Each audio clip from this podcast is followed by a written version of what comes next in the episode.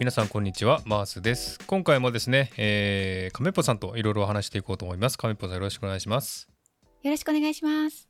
はい、えー、今回はですねあのー、ちょっと日本人の人にとって興味のあるようなことをお話ししようかなと思って、はい、えっとですね、日本海外から見た日本のいいところそして、はい、まあおかしなところ変なところ、うん、そして、日本人海外あ日本人が海外に住んで見てみたオーストラリアの特徴みたいな、そういう内容もちょっとねやっていこうかなと思って、これからちょっと3回に分けてこういうシリーズをやっていこうかなと思っているんですね。はい、すっごく興味あります。はい、楽しみ。ね、多分ね日本人にとっては興味のある内容だと思いますんで、うん、で、ね、私がねオーストラリアで20年以上なんで、まあ、オーストラリアと日本の違いっていうのはすごくよくわかるので、で、はい、海外に住んでるとやっぱり日本のことはよく見えてくるので、あの日本のいいところとか悪いところとかそういうところがよく見えてくるんですね、うんうんうん、そういうことをちょっとこれからお話ししようかなと思ってます。はい、はい、はい、で今回はあのー、いいところね。海外に住んでて、まあ、海外に住んでてもオーストラリアの生活が普通になってくると、でたまに日本に一時帰国するとあ日本っていいなこれすごいなっていうのが結構あるんですよね。それをちょっとこれから何個か上げていきたいと思います。いやはい、はい。で日本人もう生粋の日本人で日本に住んでる亀っぽさんにとって どう思うかということを教えてください。もう半世紀以上住んでますからね。そうですね。プロフェッショナルです、えー、なのでこれはちょっと多分日本人の人でも気づかない部分かもしれないのでね、えー、そうそうそうちょっとね面白いかもしれません、うん、はい、はい、でまず一つ目礼儀正しいマナーがいいっていうことですね、うん、これはまあ、うん。海外のどこに住んでる人が言ってもねこういうふうに言ってくれますけど、うん、やっぱこれはすごいですよ、うん、日本人にとってやっぱこう秩序のあるね、えー、マナーがあるそういった行動をするっていうのはよく言われますよね。そうですよね。なんか家庭の中でやっぱり大事にしてるところかなと思いますね。私も親からマナー言われたし。うね、うん、はいはい。やっぱり家庭の教育方法が違うのかもしれないですね。うんうん、ちゃんとねきちんと列を作って並んだりとか、うん、あと、あの例えばうん地下鉄とかでね人混みがいっぱいあるとこいるところでもあの日本人はちゃんとね並んで待ってね、うんうんうん、そして歩いていくというねするんですけども、うん、海外だとこれもう本当我先とね押し合いへし合いしてねそうなのね。行くのでこれは日本人はすごい秩序あるなって礼儀正しいなって思うんですよね、やっぱり。うんうんうんあとまあ電車の中で言えばね電車の中で通話をしないんですよねこれまあ 日本人にとっては普通ですよねこれね。普通あの混んでるっていうのもあるのかな東京は特に混んでるからやっぱり気になっちゃうかもしれない。うんうんうんうん、でも空いてても喋らないんですよね。ねやっぱり電車の中で話とか、電話してること自体がすごい悪いことみたいなイメージじゃないですか。うん、そう騒音はねあの他の人の迷惑っていう意識が常にあるかもそうですよね。うん、でもシドニーも結構まあ都会だし人も多いんだけども、うんうん。もう普通に電車の中で電話してるし大声で喋ってるし、ね、みたいな。そうなんですよ。ね、だからうん日本人とはもちろんね違うのでそういうのは普通なんですけど、まあ、日本に帰るとねこれはすごいな。みんなシーンとしてね 黙って。そうそう。シーンとしてるよね。うんみんな携帯いじってねなんかやってるっていうね。これすごいと思うし。まあもちろんこちらシドニーのもね、うんうん、電車の中でみんな携帯いじっていたりするんですけど、うんうんうん、でも喋る人は喋ってるし、うん、あんまり周りを気にしないっていうかね、ね、うん、大声で叫んでる人もいたりとか。うん、もうだって電車でアナウンスされちゃうからあの車内での通話がご遠慮くださいって必ず繰り返し言われるから、もう決まりなのかな、うん、あれやっぱり日本人のマナーっていう感じなんですかね、うん、やっぱね。他人に迷惑をかけないっていうのがねなんかもう刷り込まれてるから、うん、ちっちゃい頃から。うん、うん、そうね、日本の教育かなじゃあ。日本人の教育方法がそうだから。ね、ね、電車でそういうふうに言われちゃうね。やっぱできないですよね。そうそうそうそう。うんうんだから一応でもシドニーの電車でも一応、まあ、まり周りの人の迷惑にならないようにみたいなことは言ってるんですけど電車の中でねアナウンスで言うんですけどでもまあ普通にみんなやりたいことやってますよね電話もするしみたいな。えー、でもなんかあのこっから話広がっちゃいけないのかななんか、はい、あの騒音という意味では昔からあったものがどんどんなくなってきててあの、ラジオ体操ってね小学校の風物詩だったけど夏休みの、はいはい、あれはね廃止するところがすごく多くて私の子供たちの学校も子供がちっちゃい頃はやってたのに今はもうね廃止なんです。ご近所に配慮して、えー、なんかうるさいからですか？じゃあそれは。うるさいから。朝8時ぐらいなんだけど近隣に迷惑だからって言って禁止になったりとかあとどんど焼きとかね。うん、あそうなんですね。自分小さい頃はねラジオ体操とかあったでしょ？学校時代やってましたけどね、うん、ねどっか町の広場に集まってねやってましたけどね。そうそうそう。今それがなくなったりとかね、えー、あのそういう昔からやってたことがだんだんなくなってきたからちょっと最近あの過剰かなっていう気もするかな、この良いところって上がってるけど、うん、ちょっと過剰な気はしますよね。そうですね。まあ良いところの裏返しはね、うん、悪いとこっていうか過剰なところもあるんで、うん反対に悪い風にねなっちゃうとこもありますけどね。そうですね。そっか、そういうのもちょっと寂しいですよ。なんかあの、うん、1月1日の除夜の鐘もなくなったとこも多いっていう話、ね、そうそうそうそうそうそう。そうあれもうるさいから？なんですか？うるさいからうるさいというか、配慮して。あの苦情が来る前にやめるとこもあるのかもしれない。すっごい苦情が来てるってわけでもないのかな、ね、なんかそれ配慮しすぎじゃないかと思うんですよね、うん、しすぎだと思う。うん。別にいいじゃないですかね、風情があるじゃないですかね。除夜の鐘なんてね。まあまあでもね、はい、あの日本人のいいところの一つで、まあ、配慮するっていうねそういった部分があるということですね。はい、で次に2番目、えー、電車や地下鉄が時間通りに来る電車の路線が細かく走ってるっていうのはこれはすごいいいなと思いましたね。特に東京ですね。そう。えー、そうそうシドニーも一応電車は走ってますけど細かくないので、うんうん、細かく走ってないところはバスで行くっていう感じなんですね。なるほどね、うん、あとあのこれは後で言うのかな？ストライキがねシドニーでもあるって、うん、はいはいはい。今ちょうどやってる時ですね、ね、今ちょうどやってるんでしょ？そう、ええ。あの、あの大きな都市でそんなことがあるんだと思って。ああ、うん、そっかそっか、そうですよね。そう、だから、その時はね、電車も乗れないし、うん、うんそみんなどうするのかな？その時はまあ、バスで行くのかな？会社に行けませんっていう人もいますしねそういうの。そうね。安心して。そうだから私はシドニーに住んでて、まあ、電車とか乗りますけど、うん、まあ、東京も、まあ、広いっていうこともありますけどね、うん、まあ、電車が細かく走ってて電車だけで行けるっていうのはすごい便利だなっって思うんですね。時間通りに運行してくれるからね。時間通りですね、本当に。まあ電車ね、えー、時間通り来ると一番いいと思います。まだで言いますけども、シドニーの電車は全然時間通り来ないので、これ 大変です、もう遅れたらもう時間に間に合わないってことありますんでね。うん。まあ、大阪もそうですかね。時間通り来ます？電車。いや大抵日本中じゃないの？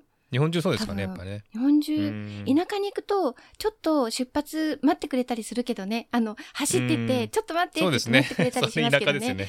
そうそうそうそう。そうあの1時間に1本とかしかないところは待ってくれるけど大抵の場所はね、時間通りに出ますよねそうですね、うん、まあ、これはすごいいいと思います、本当に、これはもう自分の予定通りに行けるっていうね、うん、すごいメリットがありますもんね。メリットですね、はい。で3番目。えー、お酒がコンビニで買える、コンビニの便利さ。これはすごいと思いますいやこれは普通じゃないのね。それ普通じゃないんですよ。普通じゃないんですね。じゃこの日本のコンビニはもう何でもね、コピーもできるし何でもできるしなんか送ったりもできるし、いろんなものが売ってるし。そうそうそう。どんなどんどんね、ね、機能が追加されちゃって多分10年前と今とコンビニの役割は随分違うと思うんだけど、違うと思いますけどね。でも、ねシドニーもコンビニありますけど全然違いますあるんですね。なんか。一応でも何がうんセブンイレブンが多いのでセブンイレブンが一番多いのでうん、たくさんあるんですけどもちろん日本と違うので、売ってるものは違いますし、え行ってみたいです。そうなんだ。でも多分つまんないと思いますよね。つまんない。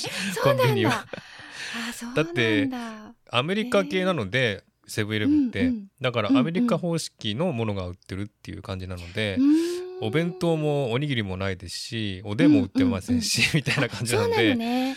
うん、だから日本は本当に日本式ですごい便利にいろんなサービスをやってますよね。うん。うん、これね輸出してしたらいいのにねこのサービスをね海外うんどうなんでしょうねでもそうですね。そこまで人が求めてないのかもしれないですね、うん、あそうかもね、うん、なんかねセブンに行った時にセブンイレブンに行ったら結構ね日本の真似してあのおでんこそなかったけど同じようなフィリピンのあのポピュラーな食べ物をほっかほかで売ってたあフィリピンのセブンイレブンで？フィリピンのセブで。だから、えー、あこれは日本式を輸入してるんだなってうんそうですね、うん、結構アジア系はそういうふうに真似するところも多いみたいですね、ね、アジア系ね、うん、だからオーストラリアはそういうのを必要としないのかもしれない、ね。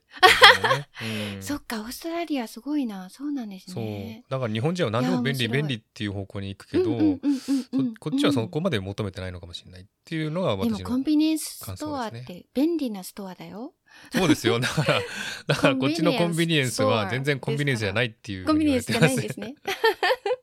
そう、だから、だって夜中でもね、24時間やってますからね、コンビニね。だから夜中行っても何できるし、ね。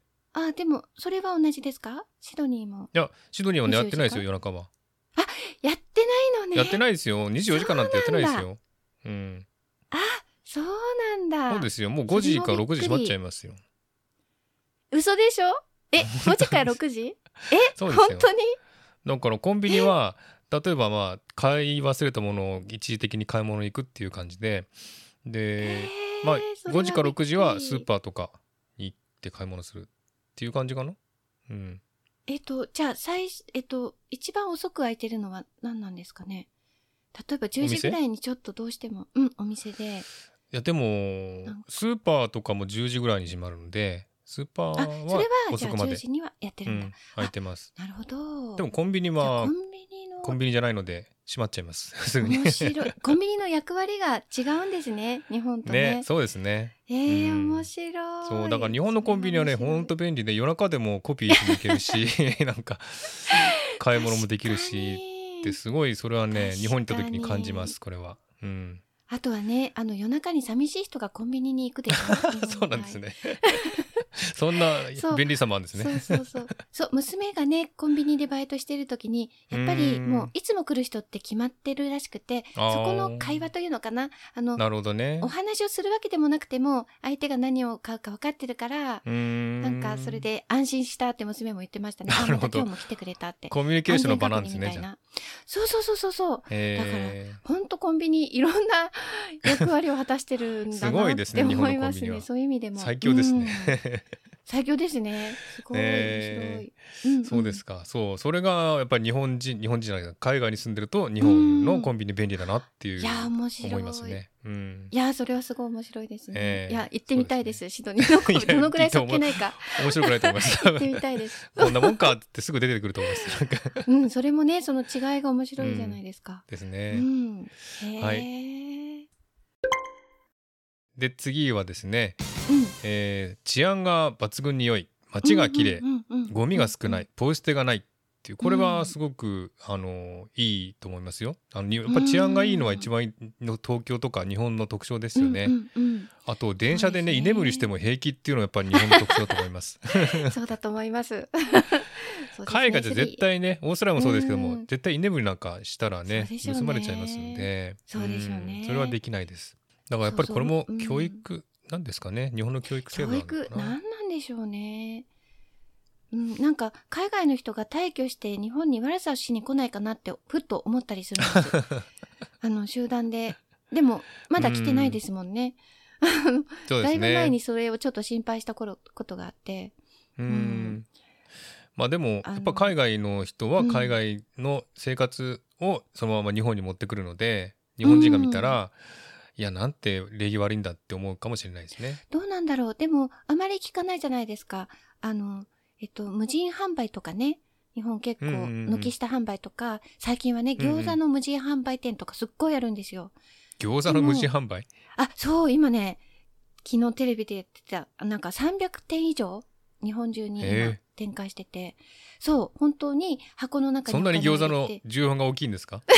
それもあるのかな。私の町にもあるから相当たくさんあると思うんだけど、あの餃子販売、そうお金を入れるだけなのね。で自分で冷蔵庫を開けてそう。で自分で取ってでおお金を箱に入れるだけなの。誰もいないの。だから持っていこうと思えばそう。餃子ね10個ぐらい持っていけるはずなんだけど、えー、なんか成り立ってるっていうのがねすっごいそうですよね。そういうの無人販売ね持ってことも持ってちゃ持ってけちゃうのに持ってけちゃうのに。ちゃんと自分の分しか持ってかないっていう、うん、すごいな。そうそれを全国展開してる全国展開するだけあの大丈夫っていうのはすごいなって思っちゃって、うん、本当に。うん、本当ですよね。だから日本人、ね、日本だからできるんでしょうねきっとね。だと思います。うん、うん、あと最近聞いたのはコンビニにあのスマホのチャージできるところがあってあ、うんうんうん、スマホのチャージャーを貸し出しできるところがあって。うんうん、でそれをどこのコンビニでも返してるっていうねそういうサービスがあるらしいですよね。ねあそうかあれ持ってけちゃうのか。うん、そう持ってけちゃうじゃないですか。持ってけちゃうのか。やろやろうと思えば。そうですね。言われてみれば。みんな返すんですよね。返しますね。うん、やっぱ日本人だからできるのかなって。なるほどね。思いますよね。うん。だから海外に来るとねやっぱりこう盗まれたりするすごい危険性が多いのでやっぱりすごい用心するんですよね。だそういうことも個人でもやっぱり貴重品とか財布とかはちゃんとねあの盗まれないようにっていう気をつけるし車の中に貴重品置かないっていうのもそうですしあとそういう精神だからまあお店とかでもね、そういう持ってけちゃうのはやらないみたいな、そういう考えなので。一個私不思議なのは自転車泥棒っているんですよ。あの、うんうん、自転車泥棒は私の町にもいるんです。私も一回取られたことがあって。えー、いますよね、結構ね。なんでだろうと思って。だって、軒下販売は取っていかないのに、なんで自転車は取っていくんだろうっていう。あの、それはね、すっごい不思議。うん。ねえ。なんか売っちゃうのかな？いやこっちも自転車泥棒いますよシドニーいますよね、うん、海外って多いじゃないですか多いですよね、うん、で、うん、ちゃんと鍵をつけてるのに鍵の部分だけ置いといて、あと部部品だけ持ってっちゃうっていうね。すごいそうなんそういう盗み方するんですよ。やっぱりそういう部品って売れるので高く。あなるほど、ね、それ持ってっちゃうんですよね。うん。なんで日本って自転車盗むんですかねみんなね。よくわかんない、ね、自転車にね特化してるの。泥棒さんは。それがねすごい不思議だなっていつも思うんですそうですか、うん、それもちょっと調べてみましょうね今度ね。調べないとね。はい、はい、で次はですね、えー、自動販売機大国ですね日本はね。これはすごい便利だと思います、ね、自動販売機はねやっぱ日本の特徴ですね。文化ですねこれはね。うん。もうね100メートルにうん、ないと怒っちゃう。ないとねないとなんでないのって思っちゃう。自分の中で。ああそう。ですね。そうそれだけ当たり前になってるんですよね じゃあ。当たり前になってるからね他の国から見たら異常に多いんだろうな。多いですね、やっぱり日本に行くと、まあ100メートルに1個ぐらいはね必ず自動販売機置いてありますんで。そうなんですよね、うん、ジュースだけじゃなくてねお米とかなんかいろんなもの売ってます。タバコはもちろん、そう。なんかねだし売ってたりしますね。だしを売ってるんですか？だし の販売機結構ね売れてるんですそれが。えー、ちょっと一回見てみたんだけど。自販機で買う人いるんですか、うん、そんなもん。いるんだなと思ってだし、えー、何でもありますよね本当にね。あと何売ってます、うん、自販機で。えー、っとね自販機。あ最近ねあの軒下販売が自販機になっててびっくりしました。あのトマトとかお金を入れて買うように、えー、あの先製品を、えー、あのお金を入れて買う自販機が出てましたね。へえ。ー、そうそれはちょっとびっくりしましたね。うんうん。へえ。ー、うん、あとね日本のガチャガチャあるじゃないですか。あれはいはい、まだ流行ってます？日本で。流行ってるめっちゃ流行ってますね。ああやっぱりそうなんですね。実はあのシドニーもね、うん、あちこちにガチャガチャが日本のガチャガチャがあるんですよ。あるんですね。輸出ですよね、うん、きっとね。そうそう。だ日本語だし、うん、日本語で書いてあるしうん、でもお金はもちろんオーストラリアドルで入れるお金なんですけども、はいはい、でもねあのシドニーの街中、うん、なうんとねやっぱおもちゃとかそういうものなんだけども、日本製の？ほら確かね、うん東京にもあるんだけどこうがおちょっと大きめのガチャガチャがずらーっと並んでるとこってあるじゃない？はいはいありますねうん、30個40個ぐらいバーって並んでる、うん、ありますね。ああいう感じの雰囲気でこっちにもそういうのがあったりするんですよね。へうん、結構数多くてそれを見ながらどれにしようかなって選んでる人もいるし、うんうんうん、結構このガチャガチャ文化ってやっぱこっちにもだんだん入ってきてるみたいですね。そうなんだ。なんかね海外から来る方ってやっぱりガチャガチャって言いますもんね。行きたいって。うん。うん、秋葉原とかねもうすっごいありますよね。秋葉原そう。私も秋葉原見たんですよ。ガチャガチャ。あね、ね、あのビルの中にガチャガチャビルみたいなのがありますよね。うんうん。まあ日本のゲームセンターみたいなのもねこっちにあるしね。ああなるほど。うん、うん、日本の文化すごいいっぱい入ってきますね。そうなんかねもう100円では買えないみたいで300円以上、うんうん、500円とかねそういうのが300円と500円なんですねそうそうそうその代わりものすごくクオリティが高いの。えうん、だから昔はねなんか本当ちょっともう捨てちゃうようなおもちゃとかだったけど今はもうコレクションにするような、うんうん、に耐えられるような、うん、そういうガチャガチャがね、えー、あるんですよ。だからやっぱり本格的だから。うん。ガチャガチャで買えちゃうんですねそんなもんがね。そうなのそうなの。で何が出てくるかわからないっていう、えー、そのちょっとねあのくじみたいな、くじ運みたいなのも試せるし、うんうん、そう、ん、なんかね面白いですよねやっぱり。うんうんうん、やっぱそなんかそういうのすごいですね。日本すごいですよね。ガチャガチャ日本らしい、うん、商売をくっつけて、ね、そうですね、うん、今度日本行ったらガチャガチャなんか買ってみようかな今度。ねなんかね新しくできたモールとか必ずガチャガチャコーナーがたくさんの数揃えてそうだからやっぱりなんだろうな。うん。え、うん。うんうん、そうマースさんだったら何のガチャガチャやりますかね？いやちょっとあんまりやってないんで何があるか分かんないんでちょっと見ながらそうね、それをたの、うん、楽しいかもしれないですね。うん。でこっちもガチャガチャはね多分ね3ドルぐらいか2ドルか3ドルぐらい。じゃあやっぱり2、300、300、300円ぐらいか。300円ぐらい、うん、うん、ですかね。うん。はい、そんな感じで日本のガチャガチャも入ってきてます。シドニーですね。はい。はい、はい、そして次なんですけども、はい、えー、トイレが綺麗ね、はい、特にね 公衆トイレ綺麗ですよね。ウォシュレット付きのトイレもいっぱいありますもんね。いや本当に綺麗ですね。ねすごいですね。あれは本当綺麗ですごいと思います。あのサニタイザー常備してるところが多いですね。だからあの座る前にちゃんとコロナあの対策でサニタイザーをね、シュッシュってあのティッシュに湿らせて、それで拭いて使えるところとか、もうめちゃくちゃ綺麗だなと思います。ね、うん、まああの私も最初に日本に行くと必ず空港に降り立つんですけど 空港のトイレもすごい綺麗だし、はいはい、なるほどね。ね。で、うん、あと街中のトイレも結構綺麗ですよね。で、ね、お店のトイレとかも綺麗だし。綺麗ですね。うん、本当それはすごいなと思う、うん、なんか綺麗さっていうかね、うんうんうん、そういうものちゃんとね、うん、あの揃えてるのはすごいなと思うし。そうですね。一方シドニーはですねすごい汚いんですよね、うんうん、そうなの？そうなんだ。公衆トイレも一応新しいので新しいんですけどみんなやっぱり使い方悪いのかな？なんかティッシュが落ちたりとか汚れてたりとか、ねね、そうですね。うんなんかねやっぱりいろんな国の人いるから、まあ、トイレの使い方もそれぞれの国で違うんで、そうかもしれないですね。国によってはねあのトイレの便器の上に足を乗せて座ってする人もいるらしいんですよね。うん、便器の上に足を乗せる？うん。便器の上座るじゃないですか普通。え、うん、そこに足を乗せるんですよ。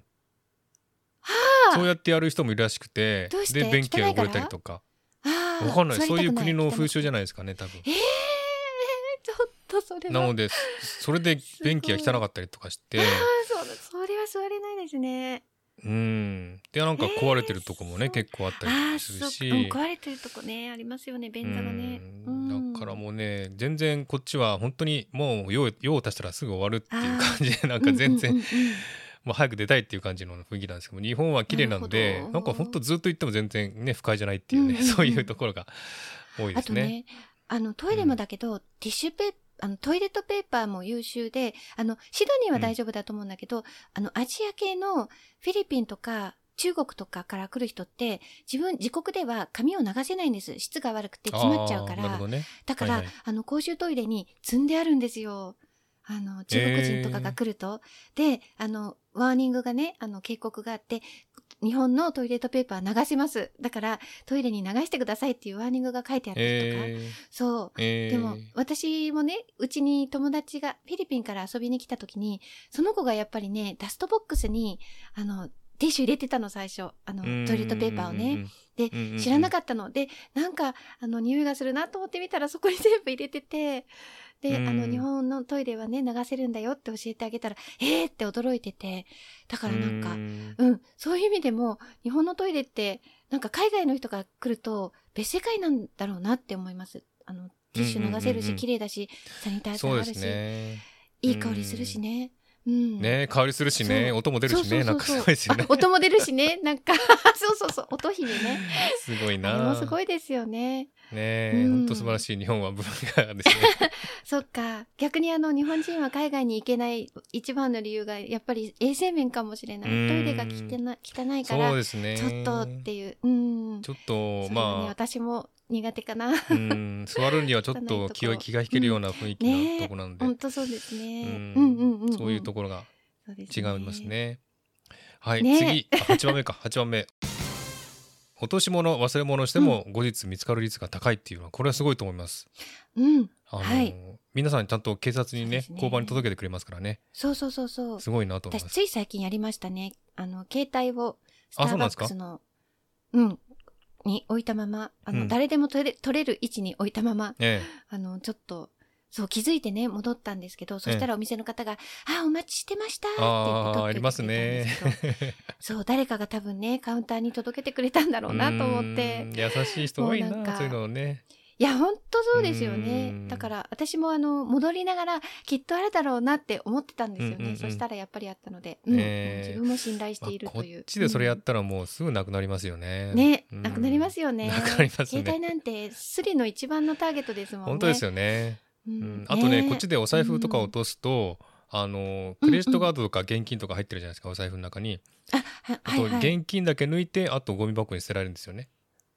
あ、そうなんだ。うん、クレジットカードはやっぱり。そう、足がついちゃうから、カードは盗まずに、現金だけ持ってくっていうことなんですよね。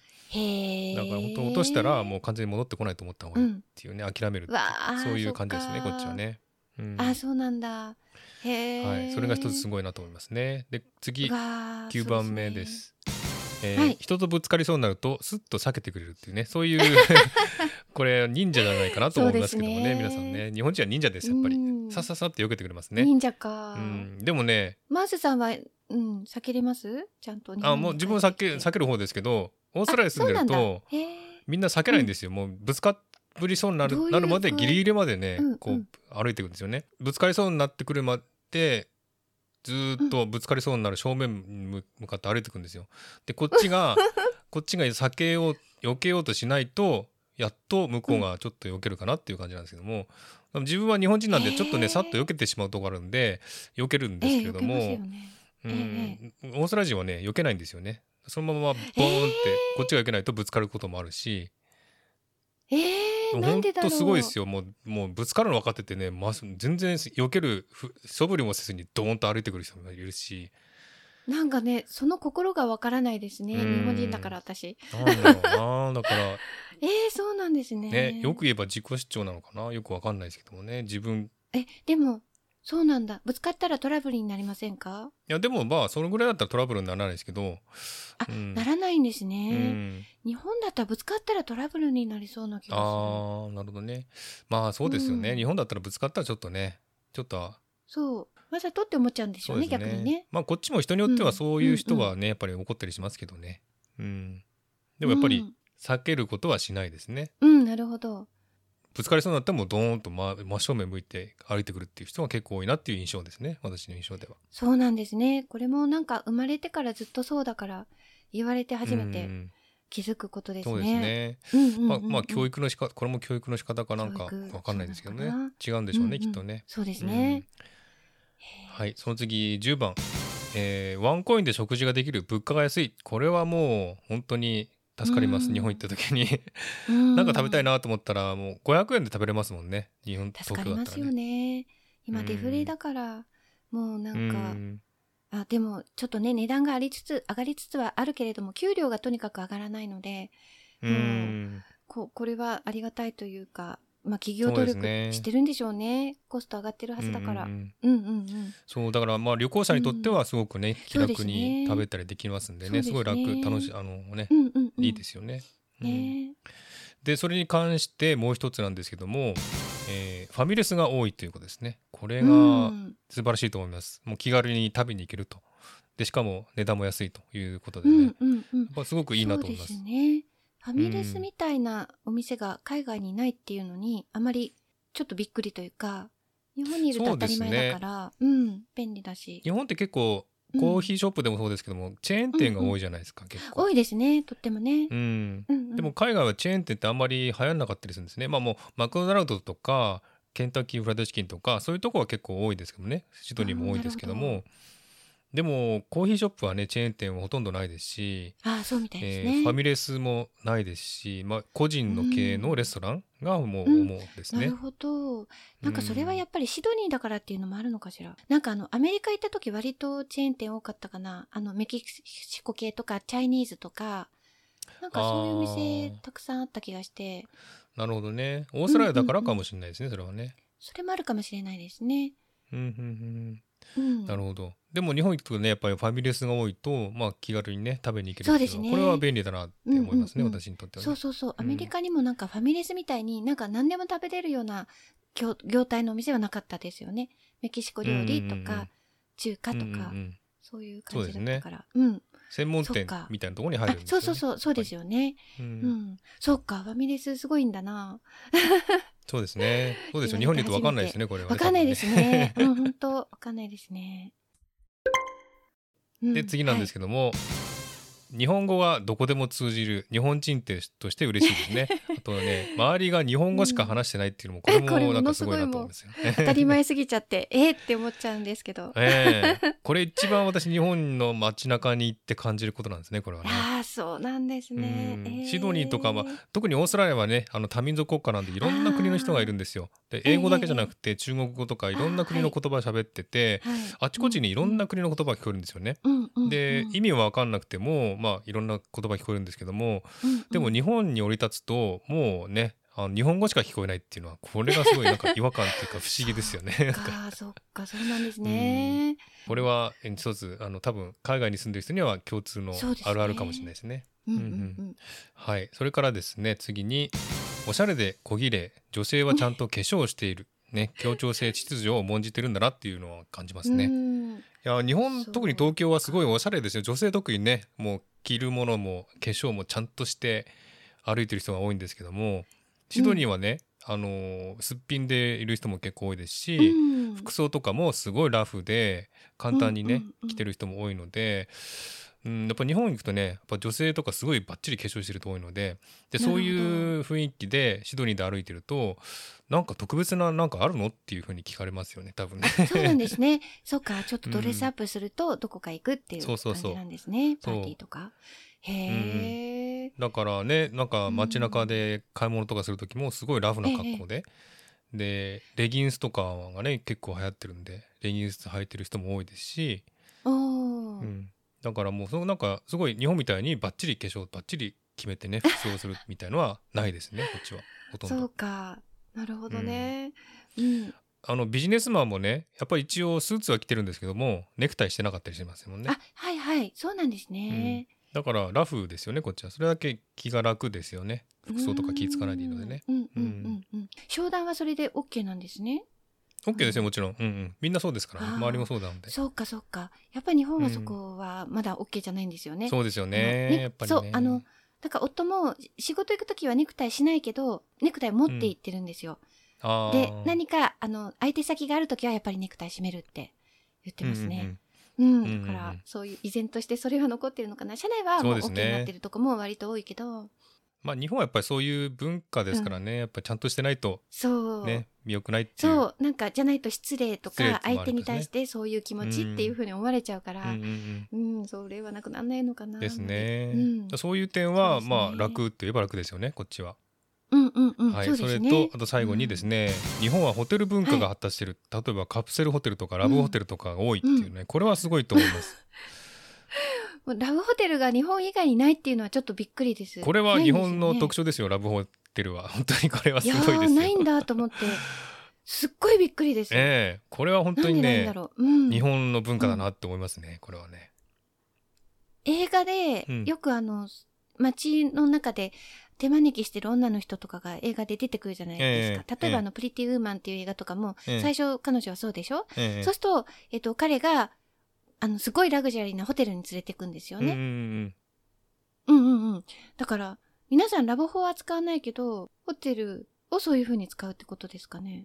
泊まるとしたらホテルですよね。それか、えっと、モーテルですね安いホテルはモーテルって言うんですけども、モーテルかホテルに泊まるっていうのが普通でラブホみたいな概念のホテルはないですねこっちはね特化してるってことですよねそのためだけに作られたホテルがないだから日本人はそういうのがすごいなんて言うんだろう発達してるのかもしれないです、発達してるんですかね。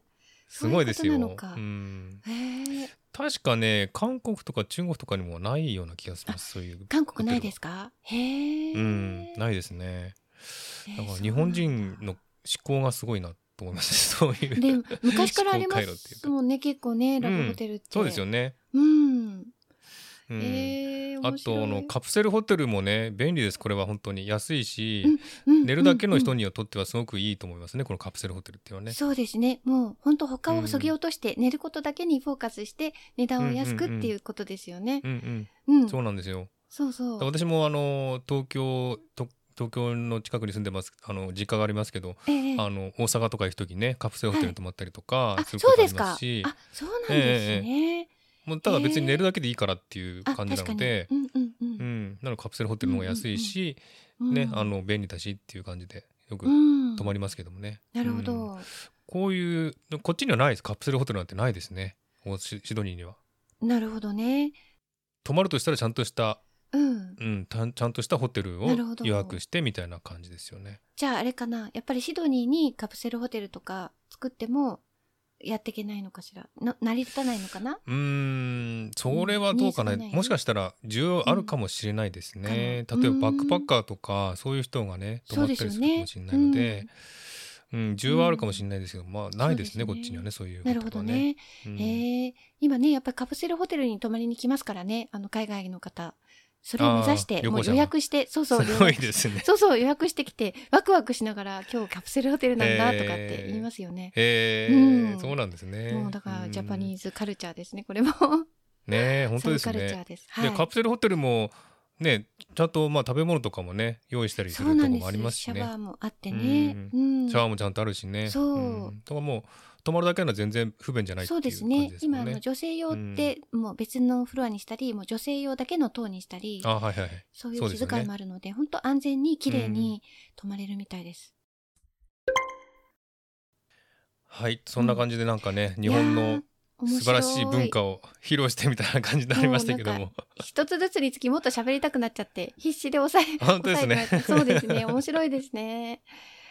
えー、だからまあ、日本人と住んでるね人にとってはあんまり気づかない部分もあると思うんですけどもびっくり私も、うん、うん、日本に住んでてそれからオーストラリアに移住して住んででたまに日本に帰るとああ便利だなっていうのが結構いっぱいあって、今日話したのはそんな感じの方ですね。うん、面白い、だからやっぱり海外の旅行者が日本を日本に行くのを楽しみにしたりとかねえー、楽しいっていうのはこういうところなんじゃないかなと思うんですよね。いや本当ですね。そういう意味でもすごく私にはとても勉強になって、うんうん、よそうですかです。はい。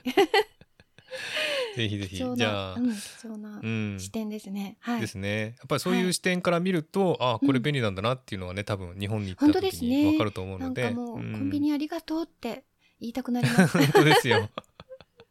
素晴らしいコンビニは本当ねいつでも入れるし、いつでも何も何でもできるしってこれは素晴らしいと思いますね。そうですね、うんうん、本当にこれは日本の文化なのですごい、うん、大事にしたいなっていうかね、なくさないでほしいなと思いますね、これは。そうですね。そしてさらに進化してるのでね、コンビニとか特にね。そうですね。はい。はい。そんな感じで、たくさんね、いいところを挙げてみましたが。はい。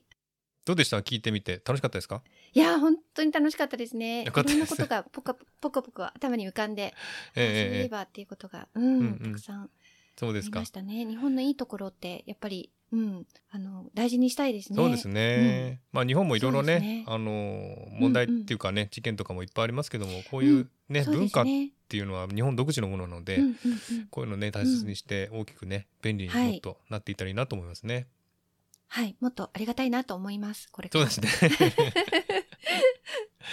はい、そんな感じでね、今日はえっ、ー、と海外ね、えー、在住している日本人が見た日本のいいところというテーマでお送りしました。はい、はい、楽しかったです。はい、ありがとうございます。次回はですね、海外に住んでる日本人が見て、うん、日本のちょっと変なところっていうね、うん、悪いところっていう部分をちょっと上げてみたいなといやそれも楽しみ。ちょっと胸にチクチクきそうですけど、そうですね。はい。はい、そんな感じで今回はこの辺で終わりにしたいと思います。じゃあ、小山さん、今日もありがとうございました。ありがとうございました。はい、ではまた次回お会いしましょう。はい。ということで、今回はこの辺で終わりにしたいと思います。今日も聞いていただきありがとうございました。もしこの番組を気に入っていただけたらフォローいただけると嬉しいです。またリクエスト、ご意見、ご希望などお便りをお待ちしております。概要欄のメールフォームから送ってください。いただいたお便りは番組内でご紹介させてください。そしてアンカーの音声メッセージもお待ちしております。ではまた次回お会いしましょう。お相手はマースでした。Have a good weekend!